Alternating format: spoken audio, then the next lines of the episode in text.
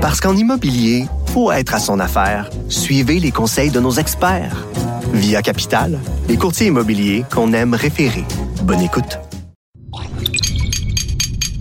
Cube Radio. Elles n'ont pas la langue dans leur poche. Elles disent ce qu'elles pensent sans détour. Une heure de remise en question et de réflexion. Geneviève Peterson. Vanessa Destinée. Les effrontés. Hey, bonjour tout le monde. Bon mardi. Quel jour random un mardi?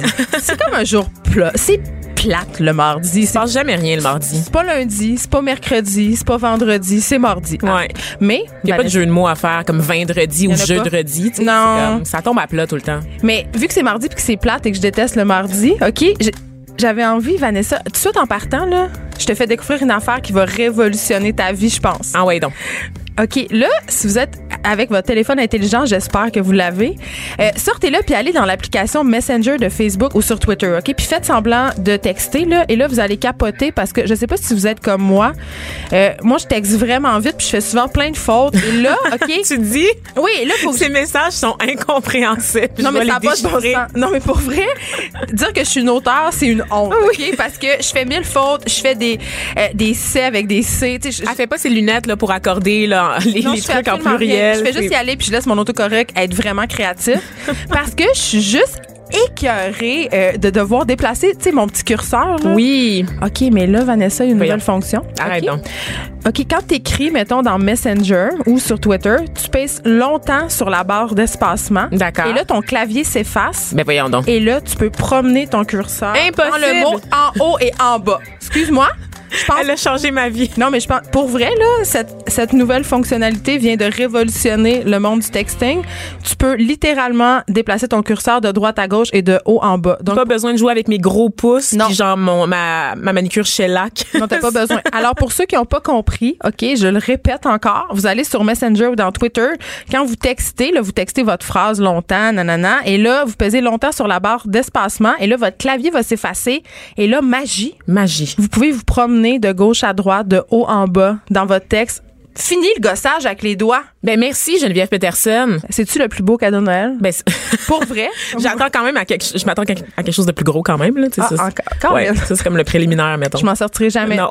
Donc, le monde, le monde du texting est révolutionné. Ben, certainement. euh, Grâce à, grâce à moi ce matin, j'ai appris ça. Fait que je vais texter tout le long de l'émission, c'est basically c'est ça là. Ben, c'est ça que tu fais tout le temps, de oui, toute façon. en effet. Bon, alors, sur cette excellente nouvelle, une moins bonne nouvelle, une Ah. affaire qui me fait rager, OK, à propos du CUSUM, le nouveau centre universitaire de santé McGill, OK? Mm-hmm. Euh, hier, dans le Journal de Montréal, on apprenait que l'hôpital perd environ euh, 9 millions de dollars par année parce que l'achalandage de son stationnement est trop bas. Et là, tranche de vie, Vanessa. OK. La semaine prête. passée, je m'en vais euh, au CUSUM, euh, plus particulièrement au Children à côté de l'hôpital de Montréal pour enfants parce que mon fils euh, s'est viandé dans l'escalier et euh, il s'est Il il comment? il s'est viandé. Il est tombé dans l'escalier. Attends non. C'est une Il expression saguenéenne pour dire qu'il est tombé, là, cesse. c'est comme la marée rouge, une expression que tout le monde utilise genre En- au Saguenay. En fait, au Saguenay, Les a- trois personnes qui vivent au Saguenay. mais avoue que c'est beau, il s'est viandé. Et que t'es, C'est pas autre chose, t'es- se viander. T'es tellement montréalocentré. Oui, En vraiment. Donc, mon fils, je dis, je s'est viandé en bas de l'escalier. Il se casse le bras. Il se fait faire un plâtre. Et là, je dois retourner euh, au Children pour faire vérifier tout ça. Et là, j'arrive là avec mon enfant de 3 ans, comprends-tu, qui est pas reconnu pour sa patience légendaire, tout, comme, tout comme sa mère, je crois. Voilà. Donc, je vois, il y a, il y a deux options de stationnement. Tu sais, il y a le, euh, ils appellent ça le stationnement de proximité et tu peux choisir aussi le stationnement souterrain. Toi, quand t'es une mère, tu veux le stationnement qui est juste à côté de la Ben oui. porte parce que tu veux pas te battre avec la de neige, tu veux pouvoir rentrer rapidement, tu veux t'assurer que ton enfant est pas trop mal. Tu sais, si ton- t'arrives, ton enfant est en douleur, tu veux pas te parquer dans le troisième sol euh, du CUSUM, ça te tente pas. Mm-hmm. Et là, euh, j'arrive pour rentrer là et là, je vois les tarifs de ce stationnement-là parce qu'évidemment, qui dit plus proche dit plus cher. Évidemment. Écoute, je suis restée là deux heures, Vanessa, et ça m'a coûté 25 dollars. Voyons donc. 25 dollars. Et Pire ça- que l'aéroport. Ben c'est pire que tout. euh, Puis c'est vraiment hier quand j'ai vu ça là, quand j'ai vu la nouvelle dans le journal de Montréal, j'ai dit ben bon. Ben bon qu'ils perdent de l'argent, Vanessa, parce que je peux pas croire qu'un hôpital se sert de la- de la- du côté captif des gens, du fait que t'as pas le choix, du fait qu'il y a pas d'autres options de stationnement, du fait que tu es dans une situation de vulnérabilité, souvent de panique quand tu te pointes à l'urgence ou à l'hôpital avec ton enfant. C'est pas un beau moment, là. tu sais. Et là, tu te dis, ben, je veux le meilleur, je vais payer le plus proche, je vais le payer le stationnement à 30 pièces. Donc, ils profitent de cette clientèle captive-là pour faire, pour se rembourser parce qu'il faut savoir que le CUSUM a fait un prêt euh, privé pour euh, financer justement euh, l'hôpital et qu'il y a des machines qui ont été payées avec ça. Euh, écoute, là, c'est quand même un prêt assez élevé. Là, c'était 266 millions de dollars, ok? Et euh, là, ils sont dans le trou parce que leurs prévisions évidemment sont pas correctes. Eux autres, ils se disaient ah, euh, il faut attirer tant de véhicules par mois, donc il faut savoir, il faut savoir Ils que budgètent en fonction des véhicules qui seraient présents dans leur stationnement. ont- en plus, ils ont Ils nous complè- souhaitent d'être malades, Geneviève. oui, mais en plus, ils ont complètement euh, écarté l'option transport en commun, euh, covoiturage et tout. Donc, euh, on apprenait dans l'article qu'il y a environ 1568 véhicules par jour qui se pointent là. Euh, mais il, en faudrait euh, 1312 de plus pour faire les frais, tu sais, pour environ un total de 2880 par jour. Donc, Écoute, ils se fient sur nous autres pour payer leurs dettes et finalement ça arrive pas et j'ai pas le choix de dire que je trouve ça un peu drôle, un peu ironique, un peu Mais il me semble que le CUSUM est un peu dans le trou depuis depuis très très longtemps dès la création. Ça, ça a quand même été un hôpital qui a été traversé par tout plein de scandales. Donc c'est le karma qui est à l'œuvre. Oui, puis on chuchote que c'est très mal construit puis qu'il y a déjà beaucoup de vices de construction. Ah, on, mais ça, on me chuchote ça. Ah, je, je pense que c'est le cas de, de pas mal de bâtiments à Montréal. Hmm? En tout cas, fait qu'on vous souhaite de pas être malade, puis si vous êtes malade, on vous souhaite de pas avoir besoin d'aller vous stationner euh, dans le stationnement à 25 Prenez un pour deux Uber. heures. Ben, je sais pas quoi faire, mais mais je veux dire, pour vrai, c'est quand même euh, même dans le temps quand j'ai accouché à l'hôpital Saint-Luc, tu sais, t'arrives, t'es ces contractions, puis là l'autre faut qu'il paye 30 pièces de stationnement, sinon tu peux pas te stationner. Il me semble qu'il y a quelque chose à revoir là-dedans. C'est un peu mal fait les stationnements d'hôpitaux. Financez-vous ailleurs, faites des soupers spaghettis. Tu sais qu'il y avait eu beaucoup de plaintes dans les dernières années auprès euh, du protecteur du citoyen là, par rapport à ça parce que les tarifs en fait, c'était là maintenant c'est bon, c'est 25 dollars pour 24 heures mais avant ça expirait à minuit. Ouais, c'est super. fait que t'arrivais à 10 heures, tu payais le 25 dollars puis deux heures plus tard c'était expiré. Ben c'est ça.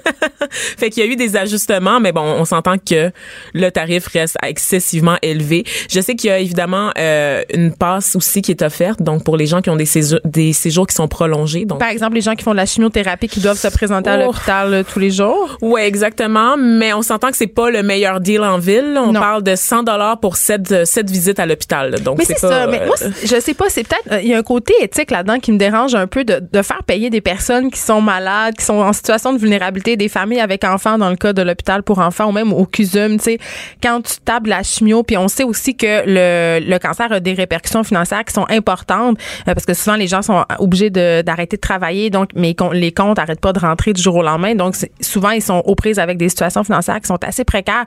Fait que leur rajouter cette espèce de fardeau du stationnement, je, moi il y a quelque chose, je, je débarque, gardez-vous une petite gêne. Puis ce qui est très, ce qui est très drôle, c'est que bon, ils vont avoir fini euh, le, le CUSUM de payer ce prêt en, en 2043.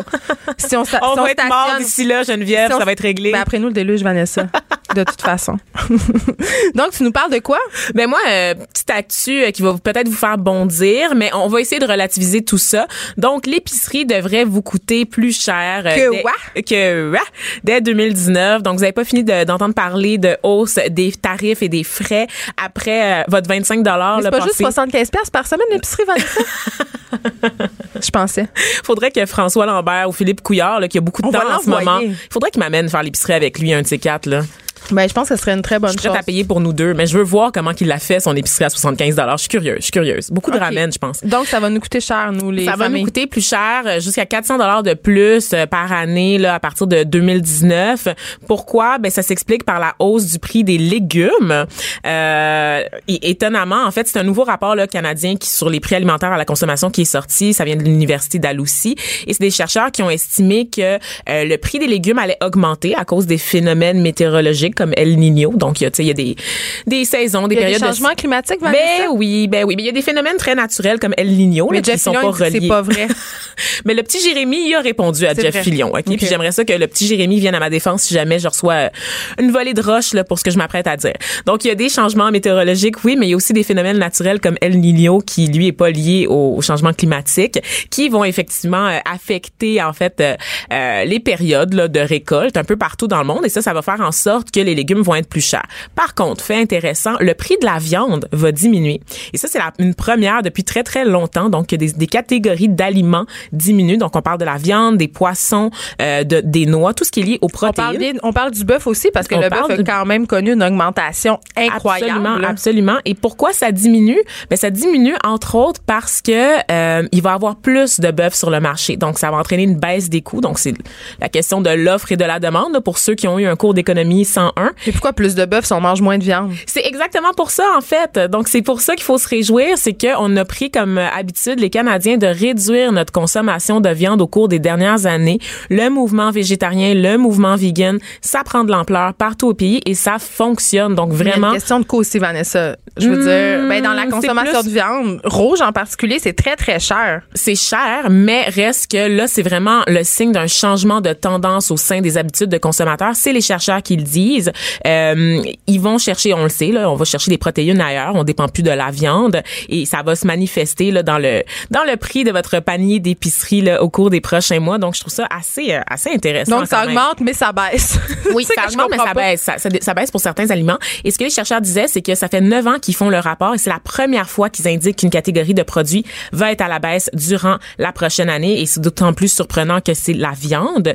Et euh, je vais juste pour vous donner un indicatif par rapport à la consommation de viande, pour vous dire à quel point c'est pas juste lié aux tarifs. En 2017, le Canada a consommé 94 millions de kilos de moins de bœuf qu'en 2010. 94 millions de kilos en sept ans. On a réduit autant notre consommation de bœuf. Donc, c'est assez incroyable. C'est signe d'une tendance qui, on l'espère, va continuer. Donc, on recevait euh, il y a quelques quelques semaines euh, une militante euh, antispéciste qui est venue nous parler de notre consommation de, de viande, de la pollution, des changements climatiques, comment tout ça a un rapport, évidemment, sur l'avenir de la planète. Donc, moi, je vois quand même ça comme une bonne nouvelle. Sans faire la leçon aux gens, c'est si possible de changer les habitudes de vie. J'ai fait un petit calcul, Vanessa, pendant que tu nous racontais tout ça. On parle d'une augmentation d'environ 471 dollars par année.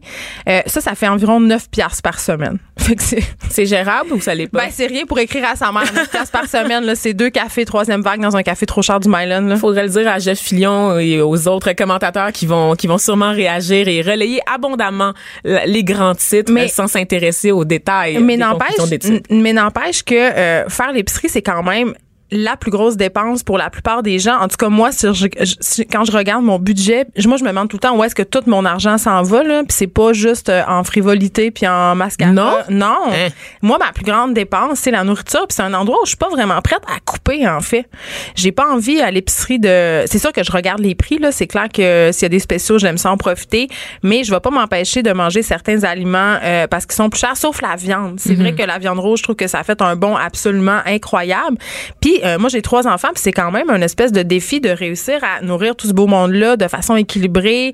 Euh, là, tu dis les légumes vont augmenter. Je trouve ça triste un peu parce que on, essaie d'encourager les gens à avoir une alimentation saine, à avoir une alimentation variée. Puis malheureusement, euh, quand je fais l'épicerie, ce que je vois encore, euh, c'est que les produits transformés, euh, les boissons gazeuses, euh, les aliments un peu moins riches en nutriments, ben sont plus abordables que les, les produits bio, que les produits chers. Donc c'est quand même tout un défi pour les familles euh, de faire euh, l'épicerie. L'actualité vue autrement. Pour comprendre le monde qui vous entoure. Les effronter.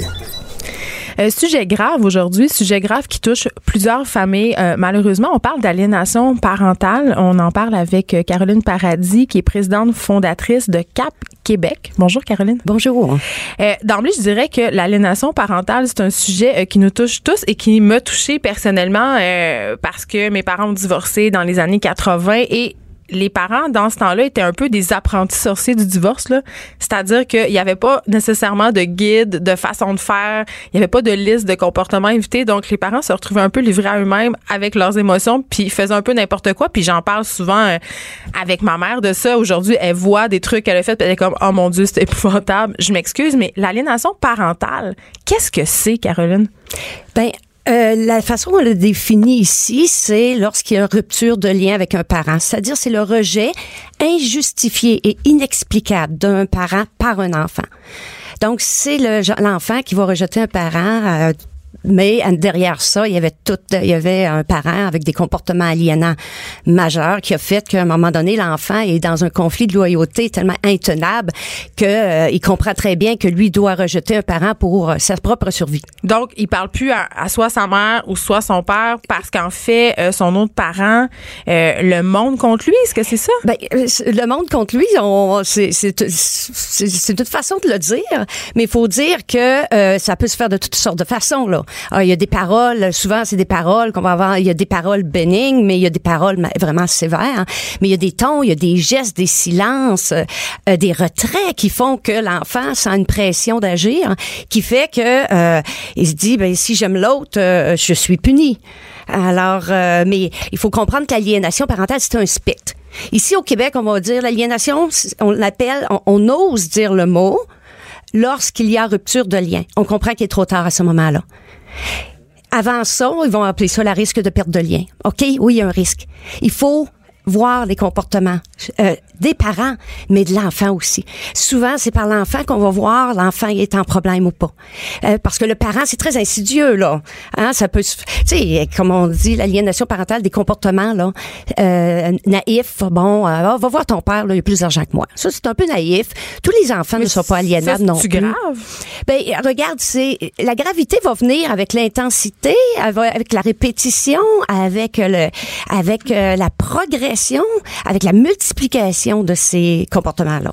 Il y, a, une amie divorcée qui m'avait dit une fois, puis ça m'avait beaucoup fait réfléchir. Elle m'avait dit euh, on fait tous un peu de l'aliénation parentale sans le vouloir. Puis ça m'avait un peu choqué sur le coup, puis je me disais ben non, moi je fais pas d'aliénation parentale, j'en ai été victime moi-même, c'est clair que je ferai pas ça à mes enfants. Sauf que euh, je me surprends des fois à dire des choses euh, exemple, bon, c'est bien ton père. C'est pas si grave que ça, mais quelque part, ça, ça dénigre l'autre parent. Donc, j'imagine Oui. que ça peut être, là, on pense, vous parlez d'une rupture de lien, ça, c'est le pire des cas, mais Oui. au quotidien, tu sais, avant de se rendre là, comment ça, se- qu'est-ce, comment ça se manifeste?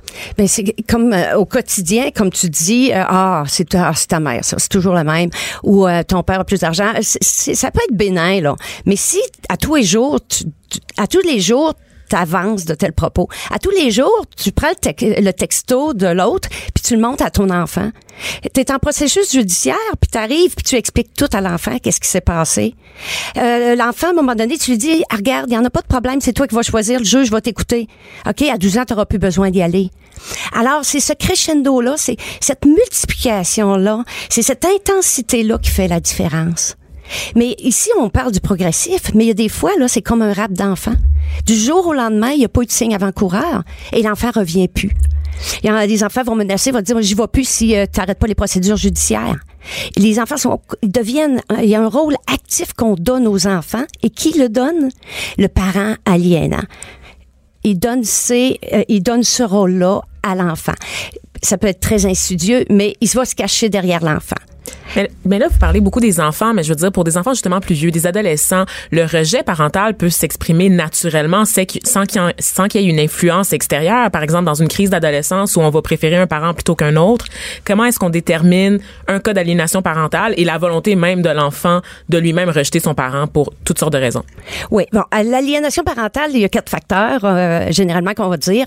Un, il y a, euh, il y avait un lien d'attachement avant dans- avec l'enfant et le parent. Ok, il y a pas de allait raison. bien, là. Il y a pas d'autres raisons. Il y a pas, c'est pas de l'éloignement là, hein? Parce que oui, il y a des, éloig- des éloignements naturels. C'est pas de ça qu'on parle. Puis ça, on va le voir beaucoup dans l'intensité des comportements de l'enfant face aux parents. Ok, on va revenir. Et euh, il y a aussi euh, les abus. Ok, il y a certains, il y a certains parents qui, euh, bon, il y a certains parents qui ont été rejetés, qui ont été abusifs. Alors ça, généralement, on va sortir ça de, de c'est pas de l'aliénation parentale, à moins que ce soit des fausses allégations. Il y a un gros piège qui est ici là. Et euh, bon, tu as des comportements aliénants, et t'as, t'as- t'as- t'as l'enfant qui fait, euh, l'enfant qui joue un rôle.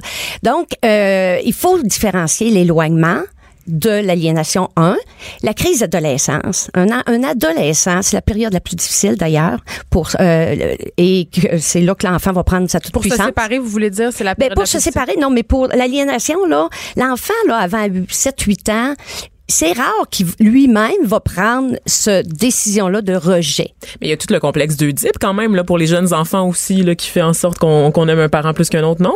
Ouais, mais naturellement, un parent aime ses deux- euh, un, un enfant aime ses deux parents. Puis là, la, la science a démontré. Naturellement, là, c'est avec, euh, ça demande. Puis un enfant abusé, la science a démontré que même un enfant abusé va s'accrocher à son agresseur. Il n'y a, pas de raison de rejeter entièrement ce parent-là. C'est dans l'aliénation que euh, dans l'aliénation le comportement de l'enfant peut devenir très agressif envers l'autre. C'est noir ou blanc. OK, un est tout bon, l'autre est tout mauvais. Dans crise d'adolescence, là, il est en crise envers les deux parents souvent. Il y a des comportements, puis c'est dans l'intensité, c'est dans la continuité euh, que que, tout, que la différence se fait. Puis c'est pas un conflit parental. Euh, Combien de ça c'est c'est souvent ça qu'on on préfère dire que c'est un conflit parental hein, pour éviter la lourdeur et la laideur de ce mot-là. Mais il y a des milliers d'enfants qui souffrent. Qu'est-ce que vous faites justement, vous, à votre organisme? Vous aidez les parents ou les enfants? Comment ça, comment ça fonctionne? Nous autres, actuellement, on essaie d'outiller les parents rejetés. D'abord parce que, euh, euh, premièrement, qu'ils comprennent ce qu'ils vivent. Combien de parents nous appellent et disent, sais-tu quoi? Tu, tu viens de mettre un mot sur ce que je vis. Je savais même pas ce que je vivais. Comment peux-tu trouver des solutions? Comment peux-tu être le meilleur parent possible si tu sais pas ce que tu vis? Hein, c'est pas une, c'est pas une guerre ouverte, là, c'est une guerre fantôme. Et commencer à comprendre le- ce que derrière, c'est excessivement important, des outils. C'est contre-intuitif. La science a démontré à quel point c'est un des phénomènes les plus contre-intuitifs. Ce que tu vois, ce n'est pas ce qui se passe. Ce n'est pas ce qui est. Et au-delà euh, ben, du rejet simple du parent, quels sont les effets là, que ça peut avoir sur un enfant? Est-ce qu'il y a des conséquences à long terme sur le développement de l'enfant, cette aliénation-là, ou Ah, ça c'est se dévastateur. vraiment juste au lien? euh, ah oui. C'est dévastateur. Bon, euh, tant que la rupture de lien n'a pas lieu, euh, on va parler. Là, l'enfant est encore en ambivalence. Hein, Quand il est pris entre les deux parents, il est en ambivalence. Un conflit de Là, loyauté. il y a un conflit de loyauté. On voit des symptômes. Là, là l'enfant, c'est visible les symptômes. Ah, il va y avoir de l'anxiété, il va avoir euh, des problèmes d'insomnie, de la dépendance qui peut, euh, de la délinquance qui peut s'installer, automutilation. Et ces enfants-là parlent de suicide. Oh. On les entend de plus en plus. Mais quand ils font la rupture de lien, qu'est-ce qui se passe? C'est que l'enfant, est soulagé. On ne voit plus de souffrance. Oui, là. il est plus dans le conflit. Il est plus dans le conflit. Il, s'est- il, il- il a pris, il a pris, il a pris parti. Alors ça, c'est pour ça que beaucoup de professionnels se confortent là-dedans. Ils disent, oh l'enfant va bien là, oh laissez aller la, la nature là, tout va se replacer. Mais cet enfant-là, là, il est, on, on lui a enlevé, C'est un euh, brainwashing un on peu. lui a enlevé 50% de ses racines. Enlève un arbre 50% de ses racines. Comment cet arbre-là va grandir? Est-ce que ce sont plus des femmes ou des hommes qui font de l'aliénation parentale? Ça, il y, a un- il y a un beau mythe derrière- Il y a un beau mythe à l'extérieur qu'on dit que c'est les femmes qui aliènent. Euh, ça n'a pas de genre, ça n'a pas de statut, euh, que tu sois professionnel ou pas.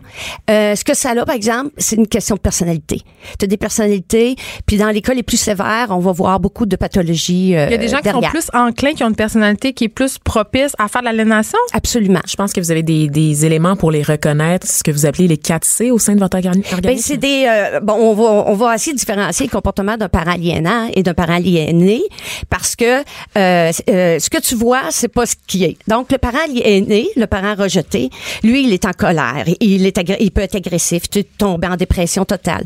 Il est il est vraiment pas beau à voir là. OK, il est pas il est pas sympathique. Alors le premier coup, tu regardes ça, tu te dis, oh mon Dieu, je peux bien comprendre que l'enfant veut pas les voir. Mais il est dans une détresse absolument incroyable. Tandis que le parent aliénant, lui, ben, il est une grande victime, là. Il est une grande victime de l'autre, là. Et de tout, d'ailleurs. Et ce qui va se faire, c'est qu'il va être assez calme, convaincant. Euh, c'est quoi? C'est l'enfant qui veut ça? Tu sais, il va dire, ben, moi, là, j'ai dit à mon enfant, mais il, il, il veut pas. Il veut pas y aller chez l'autre. Il veut pas le voir. Alors, là, il se cache derrière l'enfant, il se cache derrière un petit peu tout le monde. Euh, mais il va assez bien parce que euh, il, il- il a la victoire de l'enfant.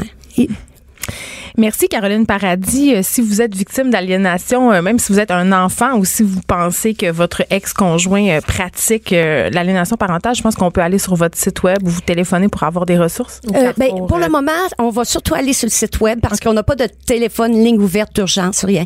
Il y a énormément d'informations sur le site web. On essaie de démystifier le plus possible et euh, vraiment, c'est une excellente base pour comprendre de quoi on parle ce matin. on invite les gens à aller le visiter. Geneviève Peterson. Geneviève Peterson. Vanessa Destinée. Destinée. Elle manie aussi bien le stylo que le micro. De 9 à 10, les effrontés. On parle d'aliénation parentale ce matin aux effrontés et on trouvait quand même que euh, avoir un témoignage était important euh, parce que il y a rien de mieux pour comprendre un phénomène que de se le faire raconter. On a au bout du fil Marise Desjarlais qui est un parent euh, qui a été prise dans une situation vraiment pas le fun d'aliénation. Bonjour Marise. Oui, bonjour. Ça va bien?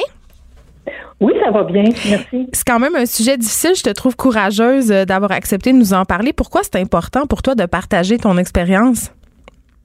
Euh, D'abord, c'est vrai que c'est difficile. Disons que hier, j'avais euh, dans mes pensées le fait que j'ai souvent conversé de ça euh, dans un milieu clos, c'est-à-dire avec euh, des proches, des amis. Par contre, là, ce que je fais aujourd'hui, c'est de partager l'expérience vis-à-vis des gens euh, que je ne connais pas. Donc, c'est un peu déstabilisant, mais je le fais parce que euh, moi, quand j'ai vécu euh, les débuts de l'aliénation, je me suis sentie tellement désespérée et sans repère que je me dis qu'aujourd'hui, il faut faire l'effort justement de d'éduquer les gens sur ce phénomène-là.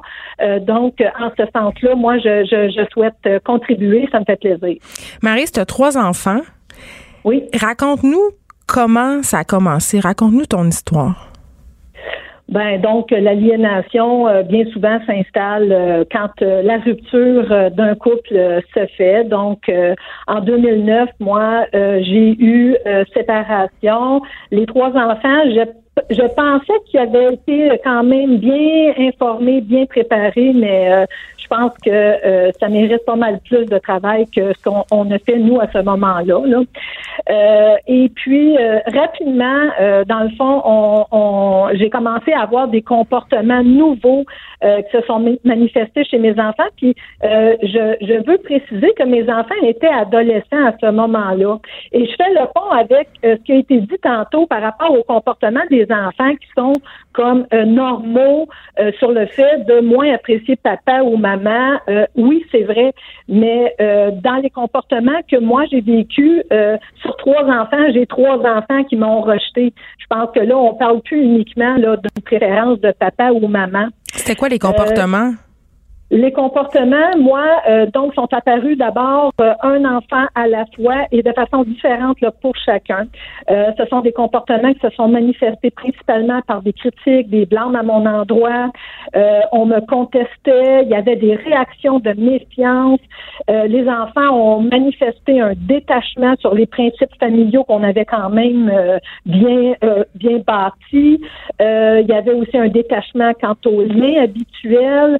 Euh, on ne venait plus vers moi, j'avais plus de rapprochement, euh, finalement par un détachement là, corporel. Donc, euh, les attitudes des enfants, moi, ce que je pourrais dire, c'est que oui, ils étaient adolescents, mais ce que j'ai fini par percevoir, c'est que ça déteignait clairement de manipulation. C'était un comportement des parents qui était en, quelque sorte dicté par une personne et joué euh, par les enfants. Donc, ils devenaient comme des acteurs. Euh, je peux donner un exemple dans ce sens-là. Moi, j'ai un de mes enfants qui m'est arrivé euh, après plusieurs temps où j'avais pas eu de communication avec lui. Ça sonne à la porte et mon fils a des, des papiers de transfert bancaire euh, dans les mains. Alors moi, je l'invite à entrer naturellement parce que je suis heureuse de le voir. Et là, quand je commence à lui demander comment il va, j'ai aucune réponse dans ce sens-là. Je persiste en disant dis-moi si tu es heureux, parle-moi de l'école, euh, es-tu amoureux? Et ce qu'il m'a dit, c'est voilà, j'ai des papiers de transfert bancaire, papa dit que tu payes pas, signe ça ou je m'en vais. Alors j'ai été obligée de dire à mon fils, moi, si tu viens me voir, c'est par amour. Je ne compléterai pas les papiers. Alors, il est parti. C'est un comportement robotisé qui avait été instauré euh, par votre ex, c'est ce qu'on comprend. À partir de quel moment euh, vous êtes rendu compte que vous étiez victime d'aliénation parentale? Écoutez, euh, ça a été quand même euh, trop long pour moi. Euh, dans mon témoignage que j'ai fait justement au, au Carrefour Aliénation parentale, je mentionne que le temps a joué contre moi parce que moi je pensais que avec le temps les enfants iraient de mieux en mieux. Mais en fait, c'est que ce que je ne savais pas, c'est qu'un clan s'installait et puis qu'il y avait un rapport de force qui était pour aller jouer contre moi. C'est-à-dire, je suis pas sûre de comprendre un clan, euh, tu veux dire un regroupement de personnes que, contre vous? Ben oui, tout à fait, parce que euh, la personne qui aliène se sert des enfants et, et crée un rapport de force plus elle a, plus la personne a d'enfants avec elle euh, pour euh, manifester des conduites nocives, ben plus le rapport de force est, est, fort et plus il atteint la personne à aliéner là. Donc euh, moi dans ce sens-là, je peux dire que ça a pris quand même quelques mois. Euh, comme j'ai dit tantôt, euh, je, me suis sentie vraiment euh, désemparée. J'ai cherché de l'information. À ce moment-là, le CAP, ça n'existait pas. les gens ne me comprenaient pas non plus. donc, c'est une personne qui m'a dit un jour, écoute, ce que tu m'expliques, ça ressemble à de l'aliénation parentale. Et à ce moment-là, je suis allée un peu sur Internet pour voir et je me suis reconnue à 100 dans les propos là, qui étaient énoncés. Marise, est-ce que vous avez confronté votre ex? Euh, je, n'ai pas confronté mon ex parce qu'en fait, euh, euh, c'est un peu particulier à expliquer. moi, je pense que ce que j'ai voulu faire, c'était de protéger mes enfants euh, puis cette protection-là, elle est difficile à, expliquer parce que c'est une protection d'amour que j'ai voulu donner à mes enfants. Je sentais mes enfants divisés. Euh, je sentais mes enfants qui étaient malheureux. Je les sentais comme ça.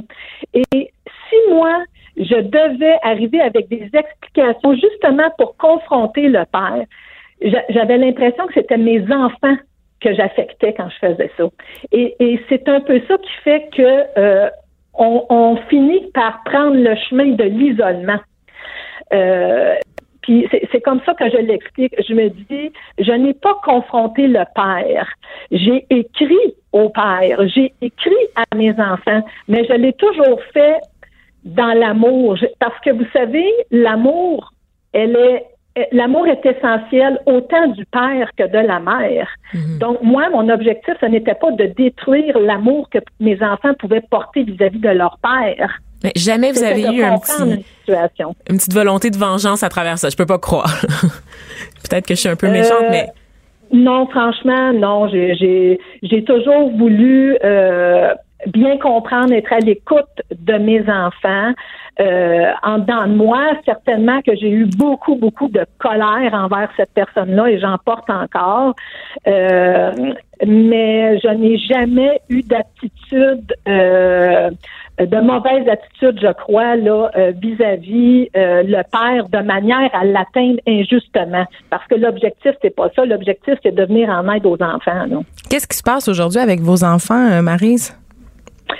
Euh, moi, donc, ça fait maintenant presque dix ans que l'aliénation hante nos vies.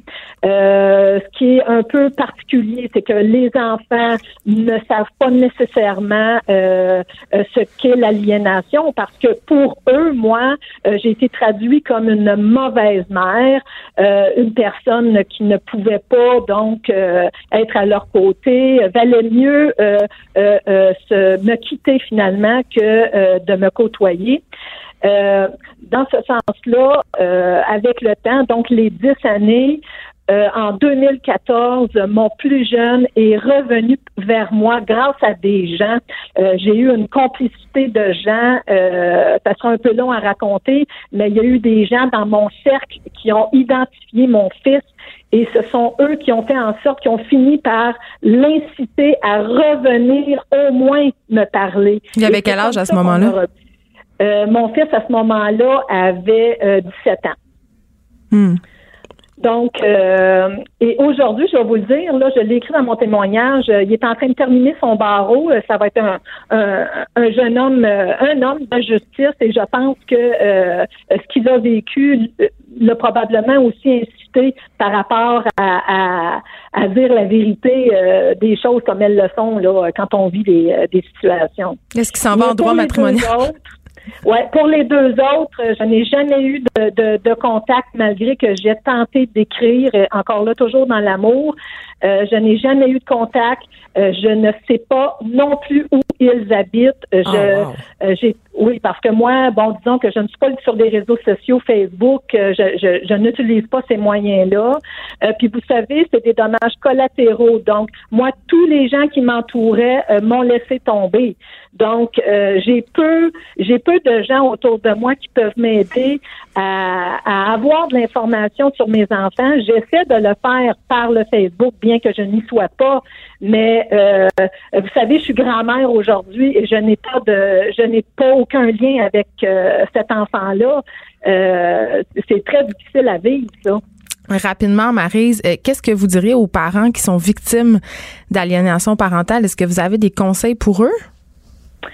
Écoutez, des conseils, c'est certain que j'en ai. Là, vous me demandez ça spontanément. Premièrement, ce qu'il faut savoir, c'est que les enfants, à mon sens, le droit de recevoir l'amour autant du père et de la mère, et peu importe de la façon qu'elle est partagée. Donc, l'idée, ce n'est pas de, de, de, de contrôler l'enfant puis de l'amener à dire, ben moi, je t'en donne plus ou l'autre t'en donne moins.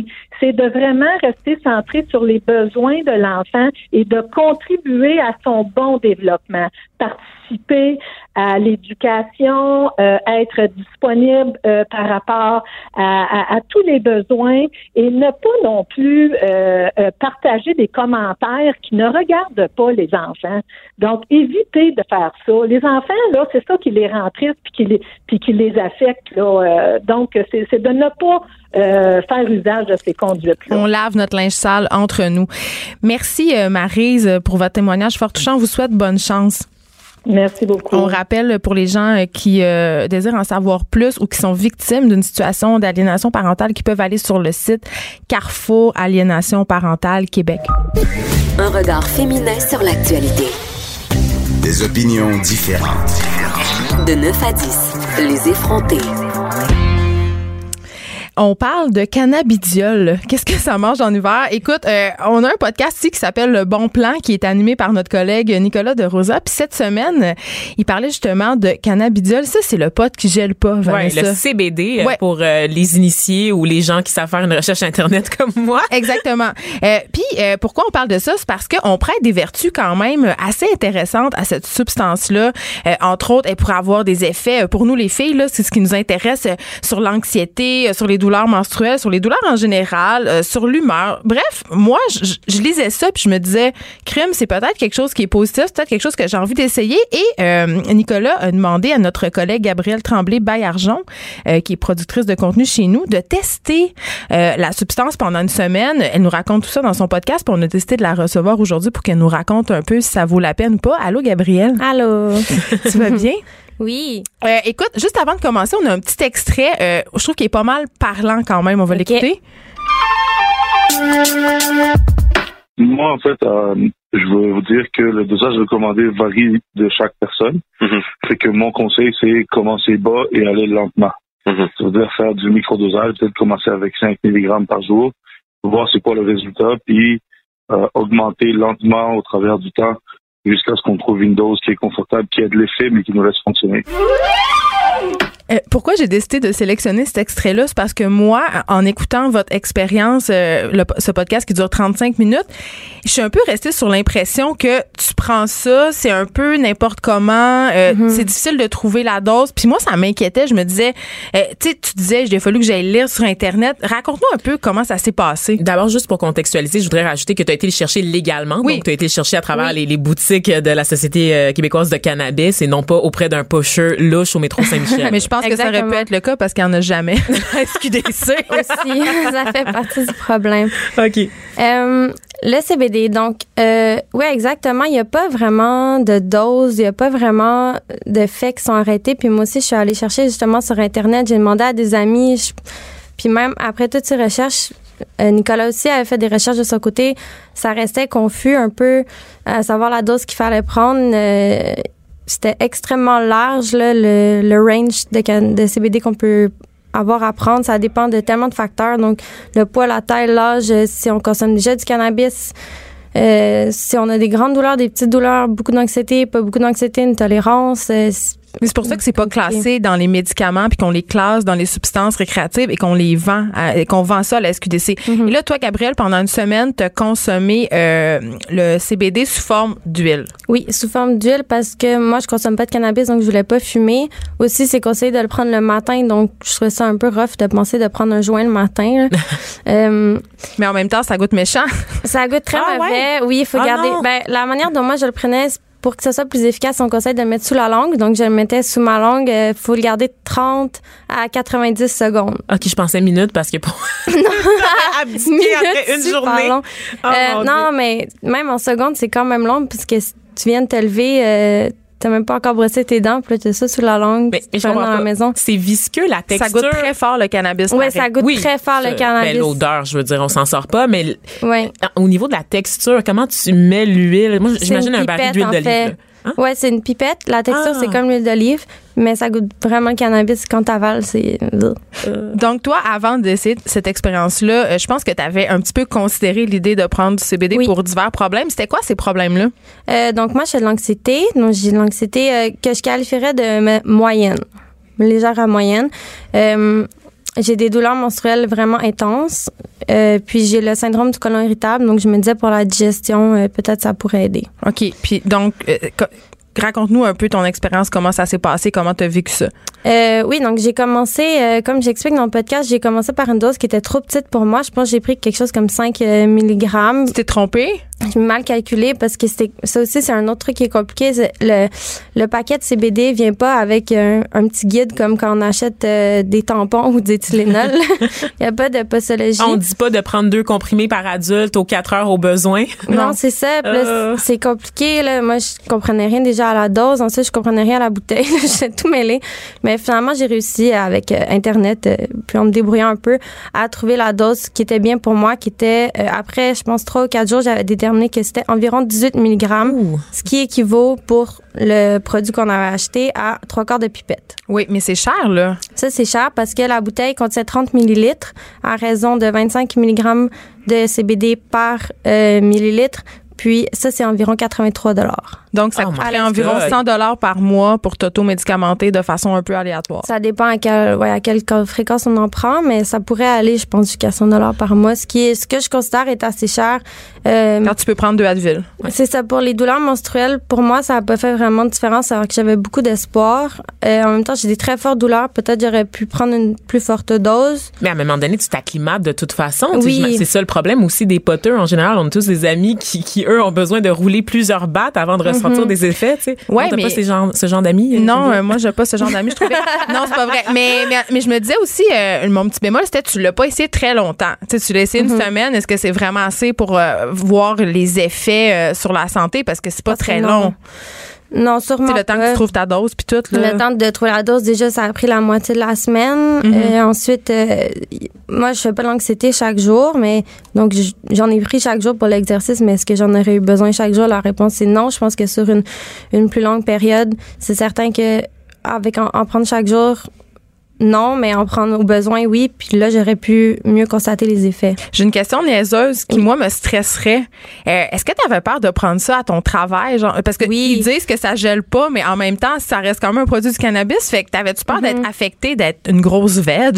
Oui, en fait, euh, c'était vraiment ma plus grande crainte. Là. OK. Là, J'étais là, oh mon Dieu, tout d'un coup que je peux pas écrire, euh, je peux pas suivre en réunion. Euh, finalement, euh, j'ai pas eu de problème. Euh, mardi dernier, justement, j'avais mes règles, j'ai pris une, une plus grosse dose que d'habitude. là. Je pense que j'ai pris 30 mg.